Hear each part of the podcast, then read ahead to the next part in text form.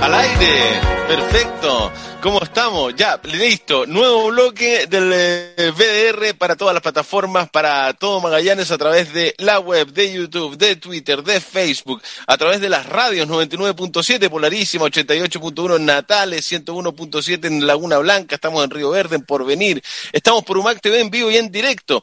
A la una de la tarde estamos en diferido por TV Red y ahí lo ven. Ustedes, a los muchachos eh, de Crop, como todos los lunes. No sé si vamos a seguir siempre a las 10 o a las 10 y media, pues hoy día partimos a las 10 con 7. Y quiero saludar a don Jonathan Cárcamo, a don Marcelo Águila, Crop vuelve, www.crop.cl, el emprendedor no para como todo. Oye, estamos casi, estamos casi en cadena nacional. Yo cadena creo que nacional. El, el, presidente tiene tanta cobertura. Sí. Oye, Definitivamente no, marcamos más puntos que el presidente, eso sí, eso, eso, lo diría. Seguro. Me atrevo, sí, la, me atrevo. Las, re, las reproducciones avalan a BDR. Oye, un abrazo para un abrazo para el equipo de BDR en esta nueva eh, incursión. Sí, incursión, por cierto. Y qué bueno que se puede abarcar gran parte de los de los medios y canales este digitales. Equipo aquí presente está asumiendo buenos desafíos este año, ¿eh? Sí, por cierto. Lindo. Sí, y oye, y, Políticos, y lo otro. comunicacionales, perdón. Oye, sí, sí. Oye, y lo otro es que la gente te ha seguido, pues Mauro. Eso habla muy bien también del espacio que has podido generar en, la, en las comunicaciones y que también nosotros contentos de seguir eh, siendo parte de BDR para pa todo el tiempo que, que, dure, como se dice en, en, en Chile. Fantástico. Oye, me pasan el dato que ahora salimos, salimos en mejor, salimos más definidos, en mejor calidad.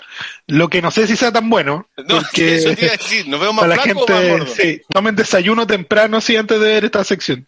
Después, después venir algo.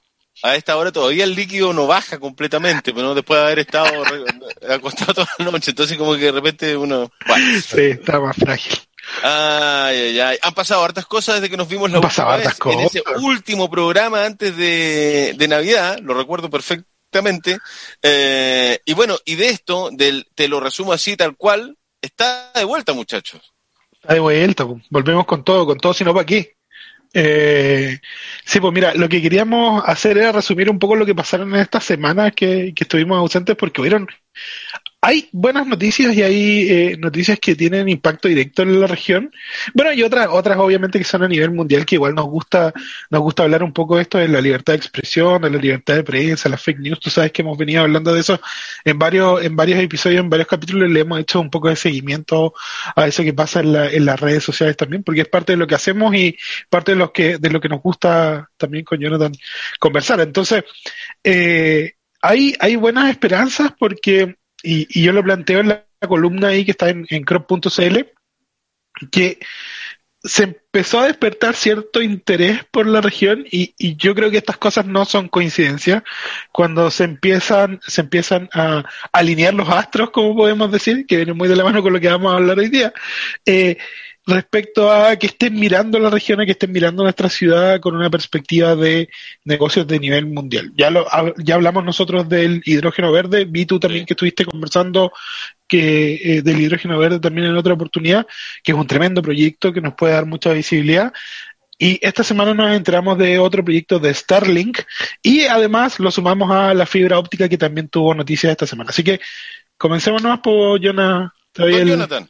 El primer Muy pase bien. gol. Oye, eh, vamos a hablar un poquito, como decía Marcelo, de lo que es Starlink, que es Internet sin límites. Y, y nosotros, claro, en, en la mitad de la semana vimos que efectivamente fue, fue noticia para que la gente pudiese ir entendiendo. Eh, todavía, eh, independiente que pudiésemos tener el acceso a esta fibra óptica austral, ¿cierto? Hay sectores periurbanos, rurales y muy alejados de las urbes que se les complica en demasía poder acceder por los temas de la eh, canalización. Recordemos que la fibra óptica siempre va a ser eh, a través de cable, eh, que también se puede suplir a través de microondas y otras cosas, pero para que siga manteniendo esa efectividad y esa alta capacidad, tiene que ser eh, efectivamente vía esta canalización. Entonces, Starlink viene a, y como bien decía Marcelo, a dar una respuesta a la necesidad geográfica que tenemos. Y lo que intenta hacer es conectar, o sea, lo que hace, perdón, es conectar a las zonas rurales con una conectividad a Internet, pero a través de satélite. Si hablábamos de esto hace 5 o 6 años atrás, decía, uy, la in internet satelital eh, deja que mucho que desear, es pésimo, etcétera, pero eh, eh, de los tiempos que se lleva implementando, que son más de 20, 25, Internet vía satélite, hoy día la red eh, es cada vez más sofisticada y más estable. Eso es súper importante eh, destacarlo porque también es un, un, un, un, empujón que hacen los distintos países que tienen este tipo de tecnología al sumarse a esto, porque entienden que a través de la colaboración de equipamiento, efectivamente van a dar respuesta a, toda esta zona como alejada en las distintas partes de los, de los países. Entonces, hoy día eh, podemos decir que va a funcionar como un plan piloto en siete regiones del país, en la que estamos incluidos nosotros. Eh, las estaciones van a ser, eh, las estaciones que van a existir, la que va a estar acá supuestamente va a estar en Cabo Negro. y actualmente hay mil satélites alrededor del mundo que proveen Internet, ¿cierto? Que ronda ah, a los 100 megabytes y cuesta 70 dólares eh, ese costo de los 100 megabytes y con un kit de antena de 350, que no deja de ser. Imagínate en una estancia eh, tener como se llama, eh, hoy, día existe a través de algunos proveedores. Es mucho más caro porque son proveedores independientes, pero al estar esto ya presente, Starlink va a dar este espacio para la economía. Dale, Marce. Sí, la gracia de Starlink. Un paréntesis, un paréntesis. es decir, que esto en un corto plazo va a ser masivo, por decirlo, cualquiera en cualquier punto geográfico, aunque estés lejos de la urbe, vas a poder tener conexión? Exacto, eso es lo que plantea al menos Starlink, es una red, es como si eh, en la atmósfera tuviéramos flotando un montón de satélites que además tienen particularidades porque recordemos que Starlink es una empresa, una empresa filial de SpaceX, que es de Elon Musk, que a, todo esto la semana pasada ya fue, fue ratificado como eh, eh, el millonario más grande del mundo, superando a Jeff Bezos de Amazon. Eh, que tiene todos estos proyectos innovadores que ya habíamos hablado. Nosotros hemos hablado un montón de los más, que hemos hablado de Neuralink, hemos hablado de Tesla, hemos hablado de todos sus proyectos, y este en particular tiene el desafío de cubrir eso, eh, las zonas rurales y que no son de interés, eh, porque al final, y si lo pensamos, lo hemos planteado nosotros aquí, la conectividad ya se está convirtiendo casi en un derecho humano. Sin conectividad hoy día es re poco lo que podríamos hacer y, y pensar en que eh, es una herramienta fundamental para la integración también de las áreas rurales, eh, cobra, cobra mucho sentido. Y al final, para ponerlo en simple, termina siendo como un direct TV de lo, de internet. ¿Cachai? Oh, Tú con tu antenita te conectas al...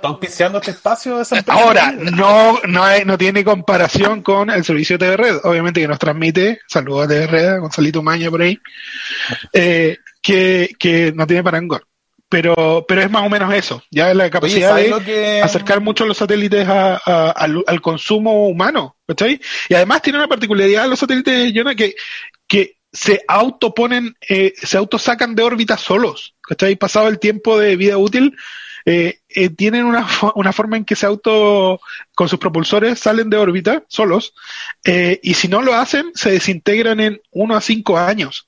Entonces la contaminación espacial, que es algo también que, que, que ha estado en boga, eh, es algo que tienen considerado, ¿ya? Y es súper relevante para este tipo de cosas. Oye, yo quería contarle, no sé, Mauro, si supiste que dijo el tío Elon eh, cuando después de haber sido nominado como el millonario más, más, más millonario del mundo mundial, sí. Eh, ¿qué hacía con su plata? Él.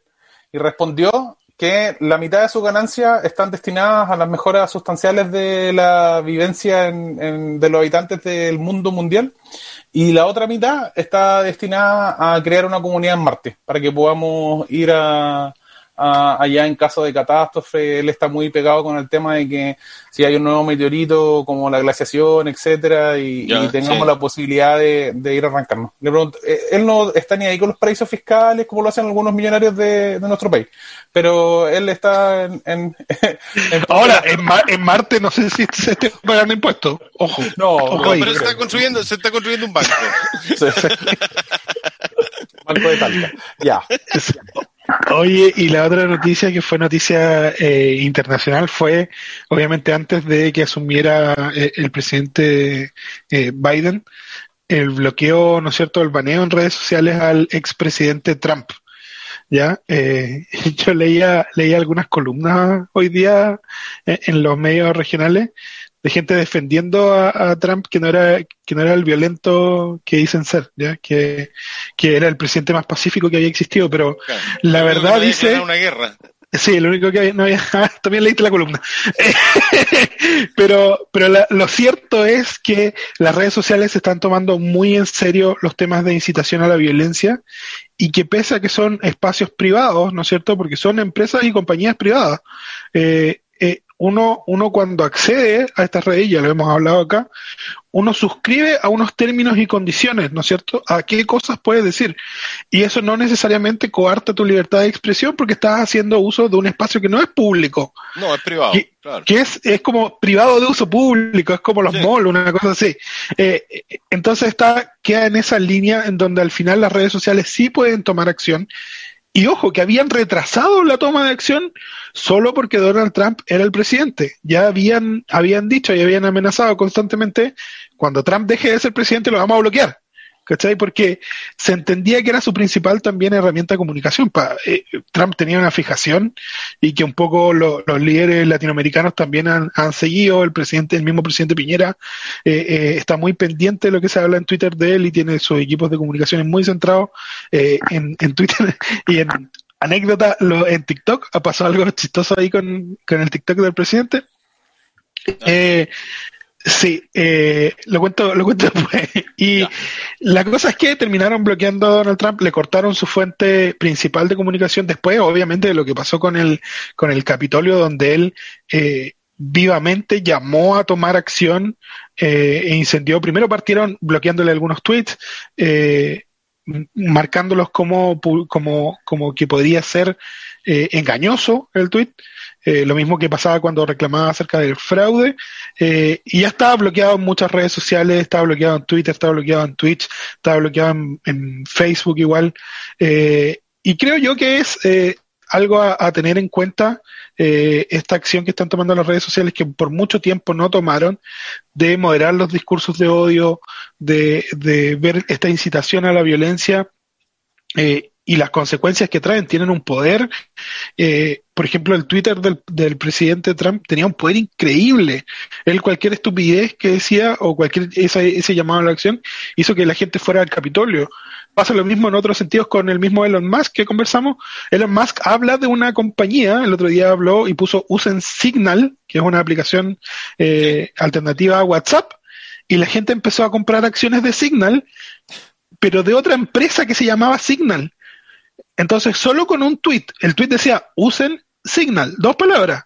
Sí. Esas dos palabras dichas por Elon Musk le hicieron ganar millones a una compañía que no tenía nada que ver con la recomendación que había hecho Elon Musk.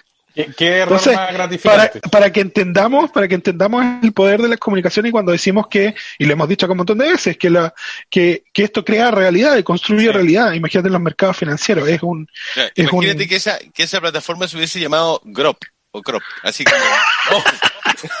no, ahí el, baneo es, pero, ah, Hammerban. No, impresionante. Ahora, hay algunos, yo también he escuchado, yo no soy trampista, ni mucho menos, ¿no? Todo lo contrario, pero eh, sí llama la atención es que ya estamos todos metidos en las redes sociales y que una red social decida a un presidente censurarlo o no respecto de lo que diga, más allá de lo que diga, es un tema para debatir. Sí, por cierto. Sí, o sea, sin duda. de las cosas- yo creo que ahí Marce quería, es que justo me quería enganchar a lo que había Sí, dale. respecto a- al tema de lo que hemos hablado largamente en BDR, en distintos capítulos, del tema de la construcción de realidad eh, eh, en base a esta ingeniería de datos digitales. Eh, la gente tiene que acordarse que todo lo que hacemos en redes sociales tiene un rastreo, deja una huella, y esa huella va sumando a una gran tómbola donde la tómbola va interpretando qué es lo que estamos pensando, cómo nos estamos sintiendo y etcétera. Entonces, eh, para las empresas, en los temas de pri- privacidad, que en un principio ellos sentían que era un argumento totalmente válido porque la gente no leía los términos de privacidad, eh, los canales, o sea, perdón, los temas de distribución como streaming o videos en YouTube o distintos eh, columnistas, incluso youtubers, se han encargado de diversificar la información, que eso es súper positivo porque hoy día tenemos acceso a saber cómo se construye, de hecho, ahora las campañas políticas ya estamos viendo una construcción de una realidad que no es. eh, en base a los medios de comunicación digitales y en base a las mismas publicidades. Hoy día, quien recibe en Punta Arenas está recibiendo publicidad de constituyentes, está recibiendo Sí. eh, publicidad de candidatos a tal lado, etcétera. Eh, eh, y esos discursos van creando una realidad y van creando una preferencia. Entonces, eh, lo que hace hoy día Twitter es decir, bien, perfecto, si tú te pasas de la raya, no te vamos a dar más la pasada para que sigas ocupándonos como, como ese pan. Entonces, igual es un tema importante a, a entender. ¿Qué pasa en Chile?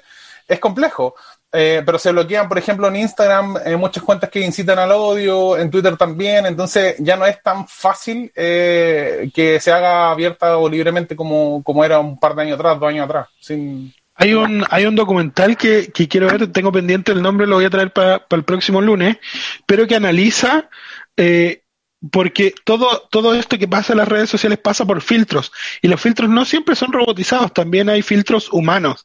Y hay un documental que analiza quiénes son estos filtros humanos que analizan y que tienen que ver la escoria de la sociedad prácticamente. Porque imagínate todos los videos que se suben a YouTube que no son aptos para YouTube, alguien los tiene que ver en algún momento. Entonces ve, todo lo peor de la decadencia de la sociedad subirse a Internet. oye, las cabecitas de La peguita. La, peguita. La peguita. Es como decir que lo del fin de semana eh, con la alarma de tsunami y todo no fue un error humano. Ni siquiera han terminado la investigación y lo primero que dijeron ayer es que no era un error humano. No, yo ahí tengo la, empresa. yo ahí tengo la, la, duda, la duda eh, genuina de que yo no sé si tengan en capacidad técnica la opción de enviar un mensaje, una alerta, solo a quienes residen en cierta región. Yo no creo que exista esa capacidad eh, los mensajes creo que siempre se envían en masa, porque ¿cómo, cómo, le, ¿cómo discrimino yo quiénes son los que están efectivamente en la Antártica? Técnicamente me parece difícil de... así que yo creo que ahí, ahí puede haber una salvada la ubicación o sea, geográfica de la antena, porque yo entiendo lo que dice Marcel, claro, yo eh, estoy acá, o compré mi celular y estoy registrado que estoy en Magallanes, pero justo el día anterior viajé y me fui a Santiago, por ejemplo. Sí, pero lo que pasa es que tú puedes, los teléfonos nuevos, Mauro, de hace cuatro años atrás, hacia ahora, el, tema del GPS lo puedes dejar, em, entre comillas, eh, inhabilitado para ah, una referenciación inmediata. Tendrían que hacer triangulación, entonces, bueno, yo creo que ahí hay un, un, tema técnico igual a revisar para ver si está la factibilidad técnica de hacer eso. ¿Sí? Yo ahí igual le poco, estaba el hecho, estaba la licitación. No creo, no creo, no creo que las licitaciones se hacen bien aquí en, Chile. Tú también armas Nunca... oye, mire, esto es como, sí, tenemos fibra óptica. Salgamos de ahí, salgamos de ahí, salgamos de ahí. Los árboles no me dejan ver el... eh, mira, la fibra óptica austral parece, parece al fin que está viendo la luz. Eh, ya al menos las tres compañías más importantes firmaron un acuerdo con la proveedora, se van a colgar, ¿no es cierto?, esta fibra óptica austral. Ya está cerrado claro, quien dice que está haciendo marcha blanca eh, con la fibra óptica austral, están sumados ya a, la fibra. Eh, Entel que dice que en algún momento de marzo se va a unir a esta, fibra óptica, todos antes reforzando que casi que no necesitaban esto porque sus sistemas eran muy, muy buenos y, casi que esto es como un, un adorno. Y Movistar, que ni siquiera dio fecha para subirse a la fibra óptica, porque ellos dicen que tienen la mejor fibra óptica porque tienen la, la, la que viene por Argentina. ¿Ya? Pero eh, son buenas noticias, sin duda, porque eh, nos dicen que tarde o temprano vamos a estar subidos a este carro de, la fibra óptica y va a traer todos los beneficios que igual ya hemos conversado largo y tendido acá. Eh, entonces, eh, es bueno que este, este proyecto se materialice y ya lo empecemos a ver como algo, algo ya cercano, porque de verdad, de verdad que la conectividad ha sido un tema, sobre todo en pandemia. Eh, hemos sufrido, yo incluso, eh, y aquí un, un, dato personal, yo eh, tengo contratado 900 megabits por segundo nunca he llegado a los 900 megabits por segundo, he llegado con suerte a, 500 con el técnico acá midiendo sin nada más conectado conectado directo al router. ¿El eh, técnico qué te dice? Lo que dicen los técnicos, mm, así es, pues yo no No, no contrate más, me dice, no contrate más. claro. eh, ultra, ultra sincero, lo que agradezco también. Pero, pero no, no, contrate más porque no, no da, no da. No, no cunde. Entonces, eh, creo que también esto tiene que ir acompañado de mayor fiscalización. Creo que la Subtel tiene que ponerse, tiene que ponerse los pantalones porque respecto a lo que se ofrece como, eh, como conexiones, se cumple tarde, mal y nunca. Eh, no hay una, una persecución también por la publicidad engañosa. Como te digo, yo estoy pagando 900 megabits por segundo todos los meses y recibo un poquito más de la mitad.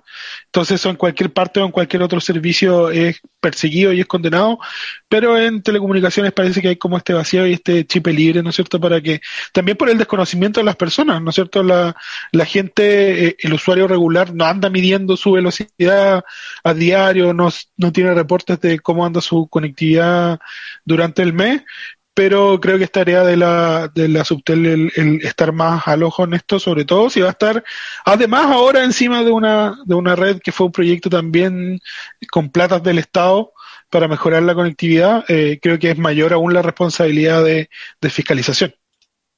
Sí, hay, hay un comentario muy bueno en, en, Facebook que nos dicen que tenemos experiencia en decirle a los clientes no da más. Ahí por algunos pasados laborales que tuvimos trabajando. ¿Quién fue? Ah, ya. yo estuve averiguando en Entel si tenía ya si venta a futuro o algo, nada. me dice, en verde, en blanco. No tenemos factibilidad para, para Magallanes. Me dice, y quizá llegue antes Starlink que, que la fiebre óptica. Vamos a ver quién. ¿Y, qué y, quién va a y, qué, ¿Y cómo se eh, comercializaría? Uy, me tengo que ir al corte, pero ¿cómo se va a comercializar Starlink?